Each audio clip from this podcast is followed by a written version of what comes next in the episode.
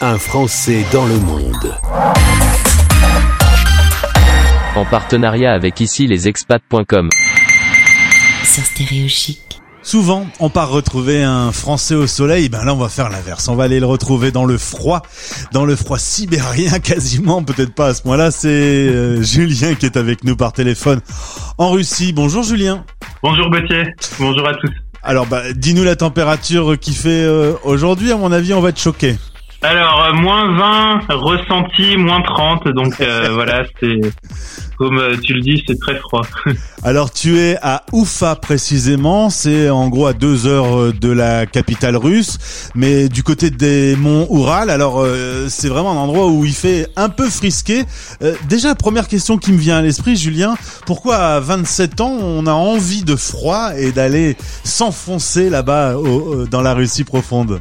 Alors bon, euh, la première motivation, c'était pas quand même euh, le froid, c'était plutôt euh, par rapport aux opportunités professionnelles. c'est vrai que en étant jeune, on a quand même envie de voyager, on a envie de se confronter à d'autres cultures, et le fait de pouvoir partir en Russie, de pouvoir pratiquer un peu cette langue que j'aime beaucoup par ailleurs. c'est vrai que quand j'ai eu l'opportunité de postuler à des offres d'emploi en Russie et qu'on m'a fait une proposition, pour venir ici euh, dans le fin fond de la campagne, je me suis dit ah bah ça doit être une expérience vraiment intéressante avec beaucoup de choses à, découvrir, à apprendre, de rencontrer d'autres cultures, etc. Donc c'était ça euh, vraiment la, première motivation à, partir. Et donc à 27 ans, c'est euh, une entreprise française qui a fait confiance dans ton talent et, qui t'a embauché pour travailler et développer une entreprise, une usine de fromage français en plein cœur de, de la Russie. Voilà, c'est ça. C'est une entreprise française du coup qui s'est installée euh, il y a quelques années en Russie et qui a énormément de projets, beaucoup d'ambition pour euh, bah, faire goûter aux Russes, on va dire, nos fromages français euh, dont on est si fiers. Et du coup, ils ont décidé de voilà de faire confiance à un jeune aussi qui euh, venant de France, avec pas forcément aussi la même façon de travailler, euh, avec pas forcément le même euh, background, on va dire que des, des, Russes. Et du coup, ça permet de voilà d'avoir une, une valeur ajoutée et d'apporter un autre regard peut-être sur sur euh, sur la façon de, de, développer euh, une fromagerie et une usine euh, en Russie. Les clichés sont parfois un peu forts dans la tête des Français. On a grandi dans un monde européen avec le bloc de, de l'Est et le bloc de l'Ouest. On a une image de la Russie qui est pas forcément celle que tu vis au quotidien. Certes, c'est pas le même monde, mais c'est pas non plus aussi éloigné que ce qu'on l'imagine. Non, c'est vrai. Et puis, euh, notamment, il y a beaucoup de choses qui m'ont surpris euh, dans le dans le bon sens euh, en arrivant en Russie, notamment même dans la région, on va dire un peu reculée, dans la campagne où je suis. Un certain nombre de voilà d'écoliers à l'école apprennent le français. C'est une langue qui est assez appréciée, reconnue. Euh, même à la radio, on entend beaucoup de, de, de, musique française. Alors pas forcément des, des choses très récentes, mais euh, euh c'est drôle de penser qu'en France, on entend, euh, quasiment jamais, des, des, musiques russes, etc. Donc c'est assez intéressant. Et justement, qu'est-ce qui te manque de la France quand on est à 4200 km de son pays natal et en plein froid quasi sibérien? Ah, je, vais faire une réponse. Je pense que d'autres personnes avant moi ont déjà fait cette réponse-là, mais c'est, je pense, la bouffe, la, la nourriture. voilà. C'est toujours la bouffe. Mais, a quand même une diversité assez exceptionnelle en France et puis de, une qualité de, de nourriture et une diversité que malheureusement, euh, même en, en étant en Russie, on n'arrive pas à retrouver ça. Donc, euh, je dirais la nourriture. Et pour la pandémie, euh, on n'a pas beaucoup d'informations, on peut pas se le cacher. Qu'est-ce qu'on peut dire sur euh, cette pandémie? Comment vous la vivez vous au quotidien?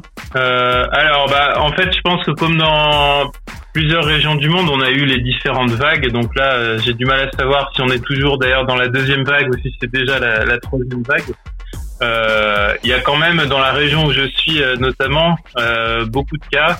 Le problème, la difficulté principale, c'est que les chiffres officiels qui sont publiés, ils sont sans doute très sous-estimés. Enfin, j'ai la chance d'avoir des voilà des connaissances ici en Russie dans le dans le milieu médical qui me disent que certains hôpitaux sont assez surchargés, etc. Euh, malheureusement, il n'y a pas autant de transparence de l'information qu'on peut avoir euh, en Europe, aux États-Unis, etc. Donc, euh, c'est difficile de savoir. Après, le, au niveau du, du vaccin, c'est quand même, enfin, la, la, vaccination a quand même bien commencé. Là, je crois que les dernières fois que j'avais regardé, il y avait à peu près un million et demi de Russes qui s'étaient fait vacciner. Donc, si on compare à la population du pays, c'est pas un pourcentage énorme non plus, mais c'est euh, c'est en train euh, de, de, monter en puissance. Voilà. Après, au niveau des concrètement, la vie au quotidien, bon, le, le, masque obligatoire, un peu comme en France, il n'y a pas énormément actuellement. ça a été levé de restrictions de déplacement, de fermeture de magasins, de cafés, de commerces, etc. L'activité économique, je pense, est quasiment à son niveau normal. Bon, si on accepte les avions, le tourisme, etc. Mais euh, voilà, enfin, je pense qu'on est on est aussi touché. Après, le gouvernement est pas aussi euh, restrictif. Euh, le gouvernement russe est pas aussi restrictif que ça peut l'être en, France ou ailleurs ou dans les pays européens. En tout cas, pour ce premier contact, Julien, tu me confirmes que tu te sens bien dans ce pays, que ton métier tu l'aimes bien et, et que même si les conditions sont bien fraîches, c'est un endroit où tu te plais. Ah oui, oui, tout à fait. Et je même, enfin, je, je profite de, de, cette occasion pour dire que j'invite vraiment euh, voilà les, les, auditeurs, les gens qui, qui, nous écoutent à venir découvrir par eux-mêmes la Russie. Bon, bien sûr, tout le monde veut aller à Moscou, Saint-Pétersbourg. Je pense que c'est bien aussi de voir la vie en dehors des grandes métropoles. Et je pense que c'est un pays qui a beaucoup de choses à nous, à nous, à nous apporter et qui, voilà, au-delà des stéréotypes, c'est important euh, de, de, venir voir comment ça se passe pour euh, se forger sa propre opinion et casser un certain nombre de, de clichés et d'idées reçues. Est-ce que tu peux dire en russe la radio des Français dans le monde, Stéréochic Да, это радио французов в мире Стереошик. Voilà, facile. Finalement, c'est pas si dur. Merci beaucoup, Julien, pour ce premier contact.